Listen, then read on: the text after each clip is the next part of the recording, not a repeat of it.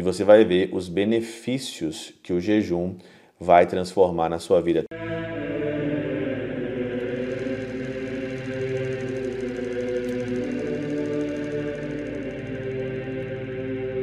Pai do Filho e do Espírito Santo. Amém. Olá, meus queridos amigos, meus queridos irmãos. Nos encontramos mais uma vez aqui no nosso Teoses. Viva de Coriezo, per cor Maria, nesse dia 16 de fevereiro de 2024. Nós estamos então na sexta-feira aí de cinzas. O tema de hoje, através do nosso evangelho, capítulo 9 de Mateus, versículos aí 14 a 17, nos fala sobre o jejum. E o jejum né, é aí uma prática tão é, normal para nós cristãos, você jejuar. A igreja nos ensina que na quarta e na sexta-feira são os tempos propícios para você jejuar, para você ficar aí é, sem, principalmente a abstinência, né, a abstinência de carne, e também o jejum, que é o jejum aonde você fica mesmo de fato sem comer. E isso é algo muito bom. Não só tanto hoje na fisiologia, nos estudos da ciência, né, que as pessoas hoje fazem vários jejuns, jejum intermitente, mas isso é uma prática já há muito tempo na igreja de você jejuar. Mas por que, que você jejua? Porque você fica forte. É, a comida, ela nos aterriza nesse plano aqui da terra.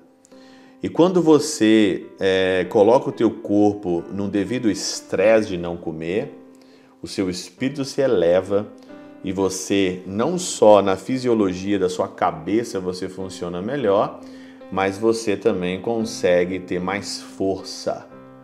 Força para a vida, clareza mental, não é só uma questão fisiológica que as células elas vão se renovando com o jejum. Você pode ler, eu sou muito interessado nesses temas por causa é, da minha corrida, por causa que eu faço esporte, mas também na questão também espiritual, você está muito mais atencioso, você fica muito mais aqui vivo, você fica muito mais espiritualmente ligado quando você está jejuando. Quando você começa a comer demais, comer demais, comer demais, você sabe muito bem que você fica com mais sono, mais desligado, demora muito mais para você fazer as coisas que você tem que fazer. É tanto na questão fisiológica e também como na questão espiritual. São João Crisóstomo, ele comenta aqui, né? E é este o sentido do que ele diz: o tempo presente é tempo de gozo de alegria. Mas ele está falando aqui do tempo do Evangelho aonde Jesus estava. Se Jesus estava com eles, não era tempo de jejum, mas Jesus não está. Então é tempo de penitência, é tempo de jejuar. A tristeza não deve mesclar-se com ele, porque o jejum é triste, não em si mesmo, mas para aqueles cujas disposições são imperfeitas. A disposição ou a sua motivação inicial para jejuar, ela tem que ser perfeita.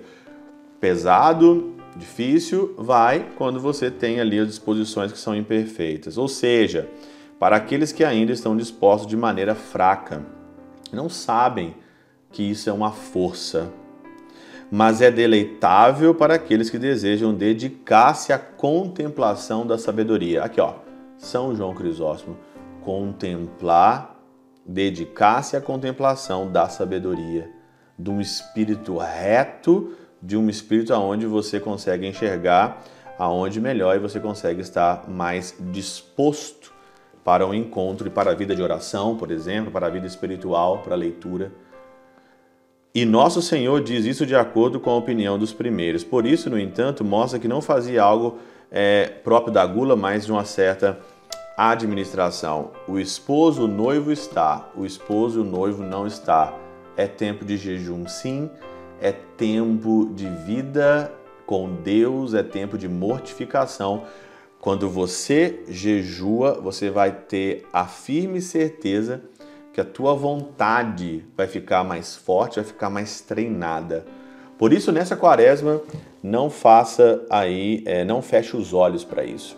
Leve isso de mesmo de fato a sério, aí aonde que a igreja pede para fazer o jejum, e coloque isso mesmo de fato como uma prática espiritual e você vai ver os benefícios que o jejum vai transformar na sua vida, tanto fisiológica, no seu corpo, mas também na vida espiritual.